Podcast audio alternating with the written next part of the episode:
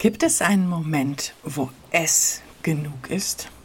Keine Ahnung, Zeit, Geld, Essen, Glück, Zufriedenheit?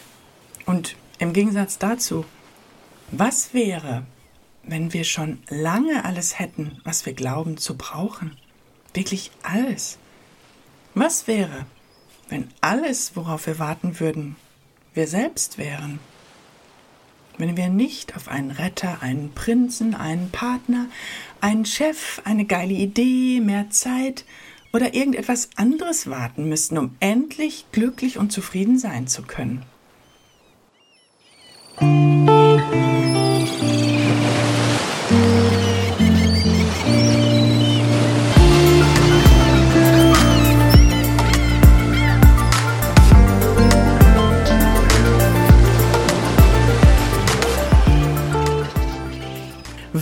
Willkommen bei Strandgedanken, deinem Podcast für mehr Mut zur Veränderung. Mein Name ist Iris Pfeiser, ich bin Coach hier in St. Peter-Ording und mein Steckenpferd ist die Initiierung von Veränderungsprozessen. Zu mir kommen High-Performer und Führungskräfte und ich spreche mit ihnen über ihre Träume, ihre inneren Blockaden, über Zweifel und auch darüber, was Erfolg ausmacht und welchen Sinn Krisen haben können. Vor allem jedoch, wie aus all dem Möglichkeiten generiert werden können, um die persönliche Berufung zu finden und um neue Visionen zum Leben zu erwecken.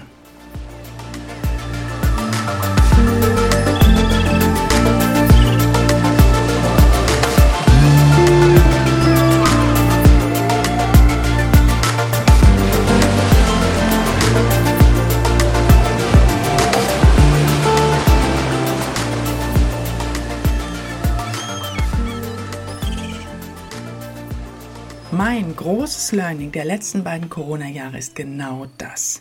Nämlich, ich habe schon lange alles, was ich brauche.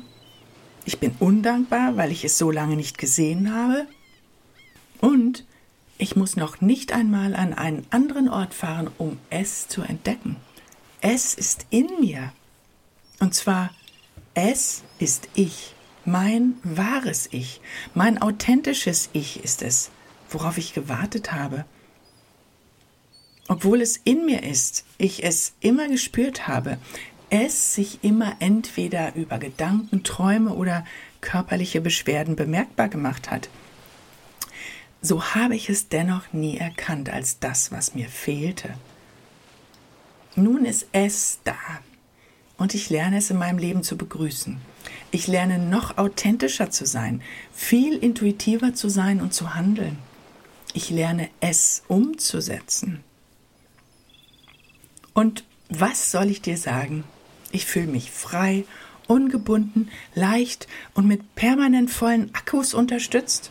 Messerscharfer Fokus, glasklare Klarheit. Yes! Ich habe das Gefühl, dass mich nichts mehr aus der Bahn werfen kann, weil ich ja alles habe, um wirklich jede Situation meistern zu können. Ich bin unbesiegbar weil ich immer das Richtige denke, sage und tue. Wenn sich eine Möglichkeit oder auch nur eine Hürde auf meinem Weg bemerkbar machen, dann weiß ich, was zu tun ist.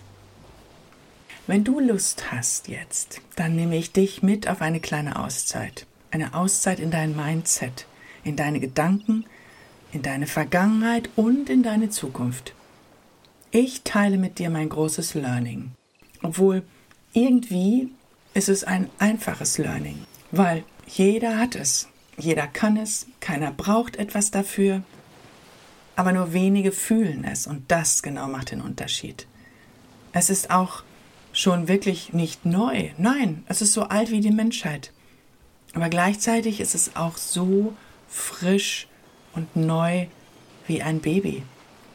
Denn in der Theorie weiß jeder, wovon ich spreche, aber in der Praxis wenn es ums Umsetzen geht, dann kommen bei ganz vielen Menschen große Fragezeichen.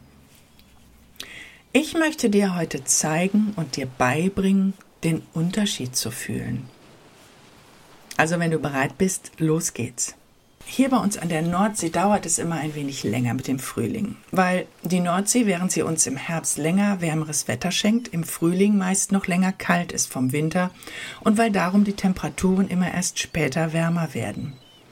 Folglich dauert es im Frühling auch immer länger als zum Beispiel in NRW, bis die Osterglocken blühen. Die blühen ja meist erst, wenn sie dort schon verblüht sind. Immer wieder neu im Frühling fasziniert mich die Natur in meinem Garten, weil sie schon lange vergessen geglaubte Blumenzwiebeln dann doch immer wieder zum Blühen bringen kann. Mein Mann sagt immer wieder, die Pflanze hast du kaputt geschnitten, die kommt nicht mehr, da müssen wir was Neues kaufen. Und dann, oh Wunder, aus der Erde kommt der Trieb, die Knospen sprießen doch wieder bei der Klimatis und auch beim Wein. Pflanzen haben dieses Problem von fehlendem Urvertrauen überhaupt nicht. Sie sind dankbar, da zu sein. Im Frühling blühen zu dürfen, im Sommer die Früchte tragen zu können, im Herbst die Samen in den Boden zu bringen und dann im Winter Pause machen zu können, damit im nächsten Frühjahr der Kreislauf von vorne beginnt. Das nennen wir Menschen Genetik. Mein Hund ist auch einfach immer nur im Moment. Er macht sich überhaupt keine Sorgen darum, ob es genug zu fressen geben wird morgen weil ein Terrier einfach immer Hunger hat und es ja auch immer was zu betteln gibt bei Iris. Er freut sich, wenn er bei mir sein darf und wenn es etwas zu entdecken gibt. Wenn ich aber von draußen an die Scheibe klopfe, obwohl ich gerade erst rausgegangen bin, dann bin ich ein Einbrecher und er fletscht in ungekannter Art und Weise die Zähne, weil er ja Frauchens Rolle übernommen hat, das Haus zu schützen.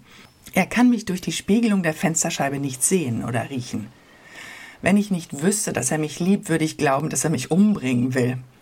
Komme ich dann rein, ist alles vergessen und Monsieur freut sich, als ob er nie durch die Scheibe geguckt hätte. Auch das ist Genetik. Tiere und Pflanzen folgen ihrer Bestimmung. Wir Menschen auch, eigentlich. Jedoch, bei uns ist dieser Pfad meist nicht so direkt. Wir haben diese berühmten 20 Zentimeter zwischen den Ohren, die einfach anders sind als bei Tieren. Und wir haben unseren Bauch, unser zweites Gehirn. Weil sich das zwischen den Ohren ständig weiterentwickelt und täglich massiv kulturell geprägt wird, ist es schwierig für uns, die Verbindung dieser beiden Gehirne in die Realität zu bringen. Die wenigsten Menschen, die ich kenne, schaffen es wirklich im Moment zu leben, wie zum Beispiel mein Hund. Wir Menschen warten immer irgendwie auf etwas, das es besser macht. Wir warten auf den passenden Partner, den richtigen Job, das große Geld, den Retter, den richtigen Moment. Da könnte ich noch eine ganz lange Liste aufzählen. Unser Drama ist unsere kulturelle Prägung, die ja schon in der Schule beginnt. Nämlich, wir sind nie genug so, wie wir sind, nicht für die Eltern, nicht für die Lehrer, nicht für die Gesellschaft. Unsere kulturelle Prägung ist der persönliche Mangel, die Knappheit. Gerade wir Deutschen sind Weltmeister im Schnäppchenmachen. Die Discounter-Mentalität hat Europa erobert. Wo die Franzosen gerne viel Geld für ihr Essen ausgeben, da sparen wir. Vor Corona gab es ja eigentlich keinen Mangel an Computerchips. Und dennoch waren wir geprägt von einer Werbung, die uns verkaufte, dass wir besser schnell alles kaufen, weil es sonst nicht mehr zu kaufen ist. Wussten die alle, dass Corona kommt und dass es dann wirklich so werden würde, dass wir schließlich mindestens ein Jahr auf ein neues Auto warten müssen? Oder diese XXL-Haushaltsrollen vor Corona in den Markt geworfen, damit es auch ja nie eng wird mit dem sauberen Tisch?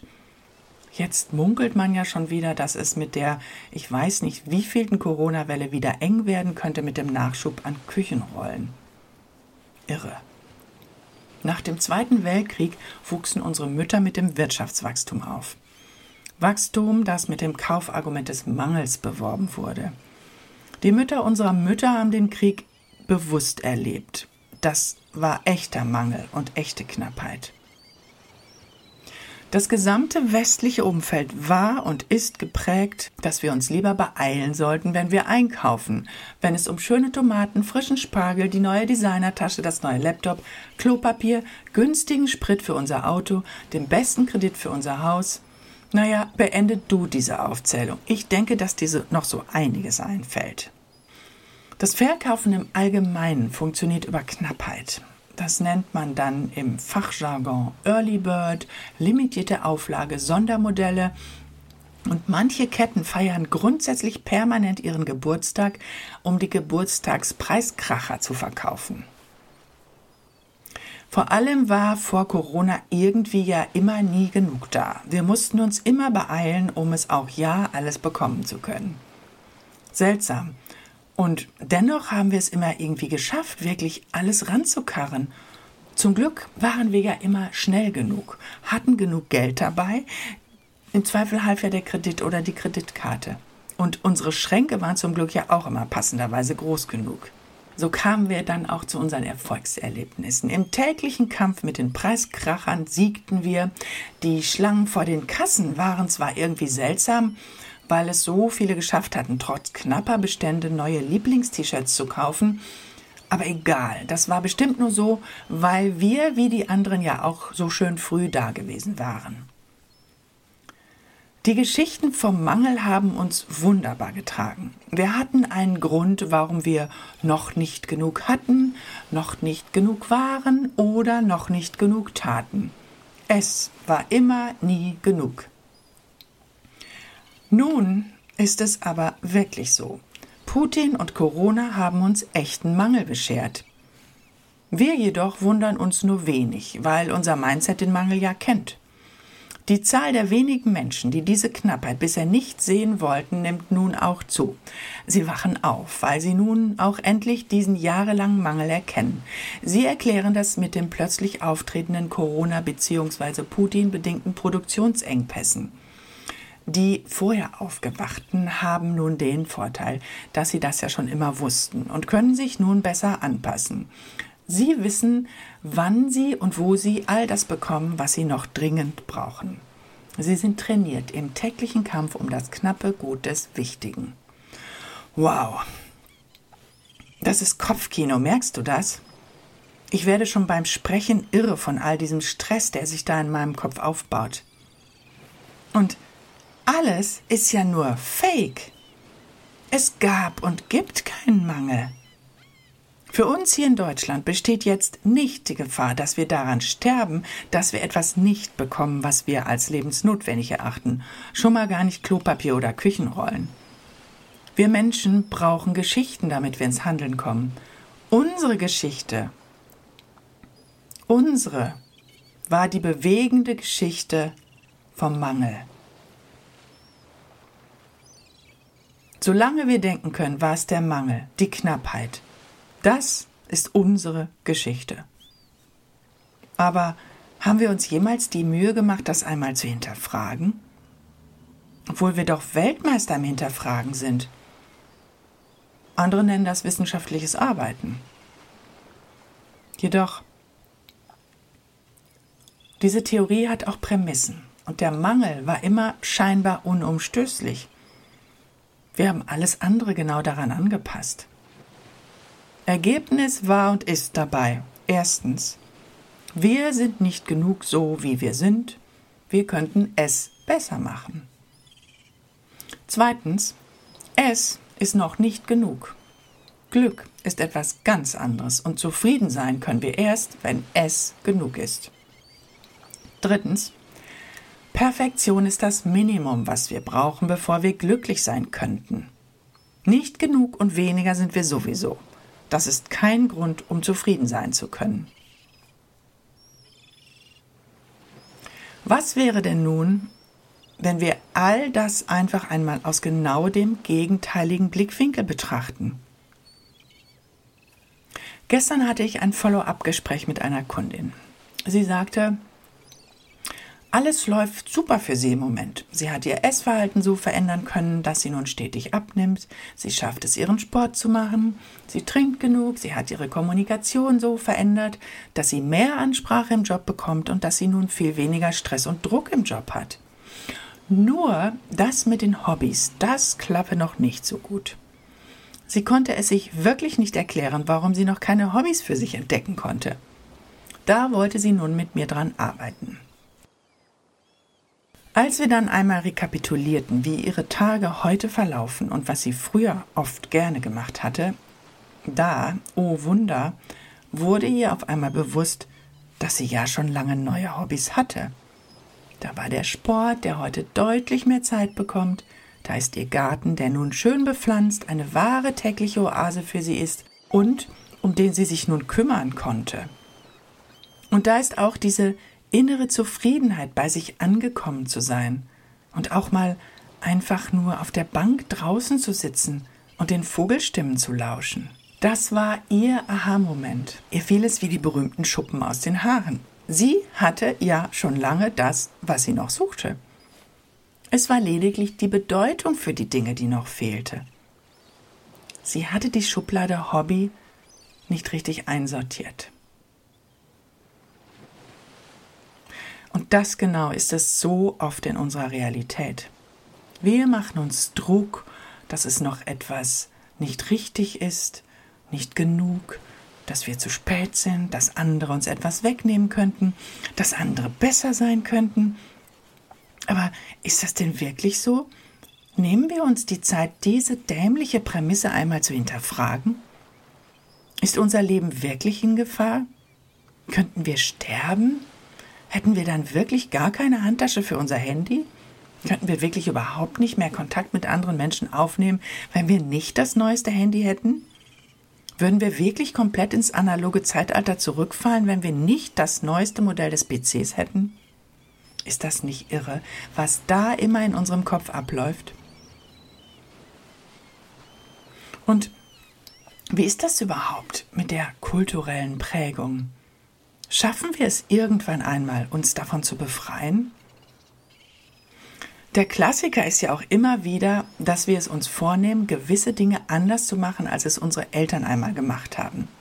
Viele meiner Kundinnen berichten dann, dass genau in Situationen, in denen es eng wird, in denen sie unter Druck sind, dass sie in genau diesen Situationen dann so reagieren, wie sie es eben nicht wollten. Nämlich genau so, wie ihre Eltern es gemacht haben, machen sie es dann auch. Sie sind dann komplett von sich enttäuscht und denken, dass sie es wieder nicht geschafft haben, dass sie eben wieder nicht genug getan haben und dass es eben wieder nicht reicht.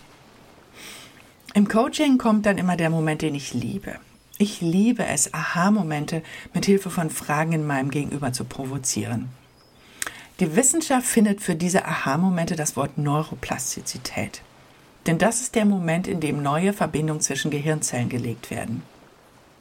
Der Aha-Moment, wenn wir über die Enttäuschung nachdenken, ist doch, obwohl wir so nicht sein wollten, genauso gemacht zu haben wie unsere Eltern. Und das genau ist die gute Nachricht. Das ist die Erkenntnis. Das ist unser Weckruf.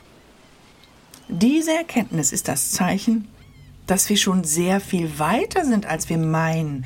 Denn es ist uns ja aufgefallen, dass wir es so gemacht haben, wie wir es eigentlich nicht machen wollten. Hätten wir nichts gelernt, dann würden wir nicht darüber nachdenken, dass wir so nicht handeln wollten.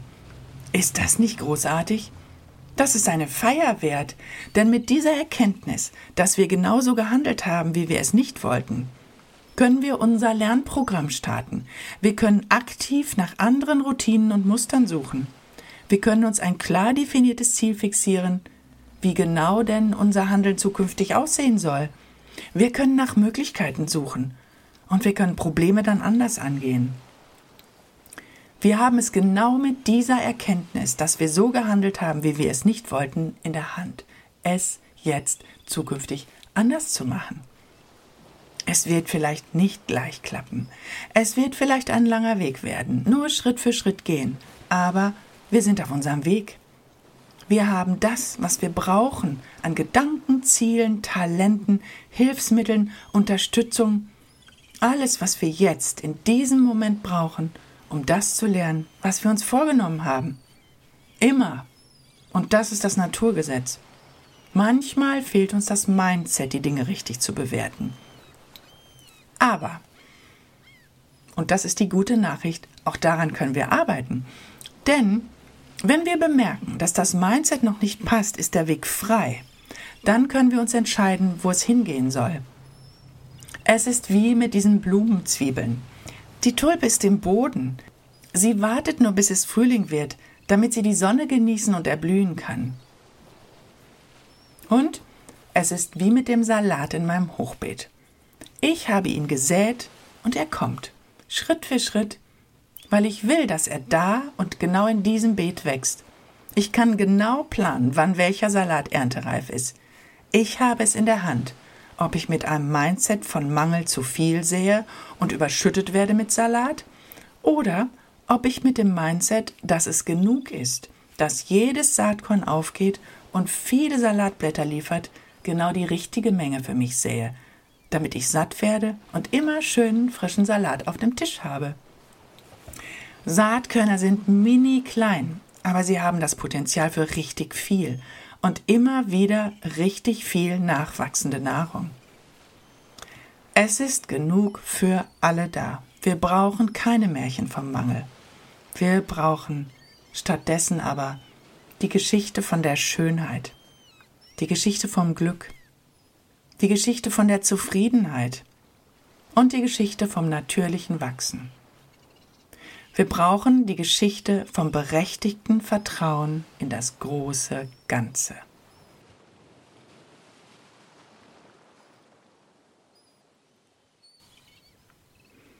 Und hier genau wird es spannend, also zumindest für mich. Ich liebe es, mit Menschen darüber zu sprechen, was in ihnen ist, über die Wunder, die geschehen, wenn die Intuition wieder lauter werden darf. Coaching eröffnet Möglichkeiten, da wo wir uns in äußeren Umständen, in scheinbaren Tatsachen oder im angeblichen So soll es sein verstricken. Zur Hölle mit all diesen Umständen. Sie sind nur in unserem Kopf. Die Realität wartet mit Möglichkeiten. Wenn du deine Möglichkeiten zum Leben erwecken willst und ich dich neugierig gemacht habe, kontaktiere mich gerne unter podcast.iris-pfizer.de. Ich freue mich auf dich. Und bis dahin lass Leichtigkeit leben. Deine Iris.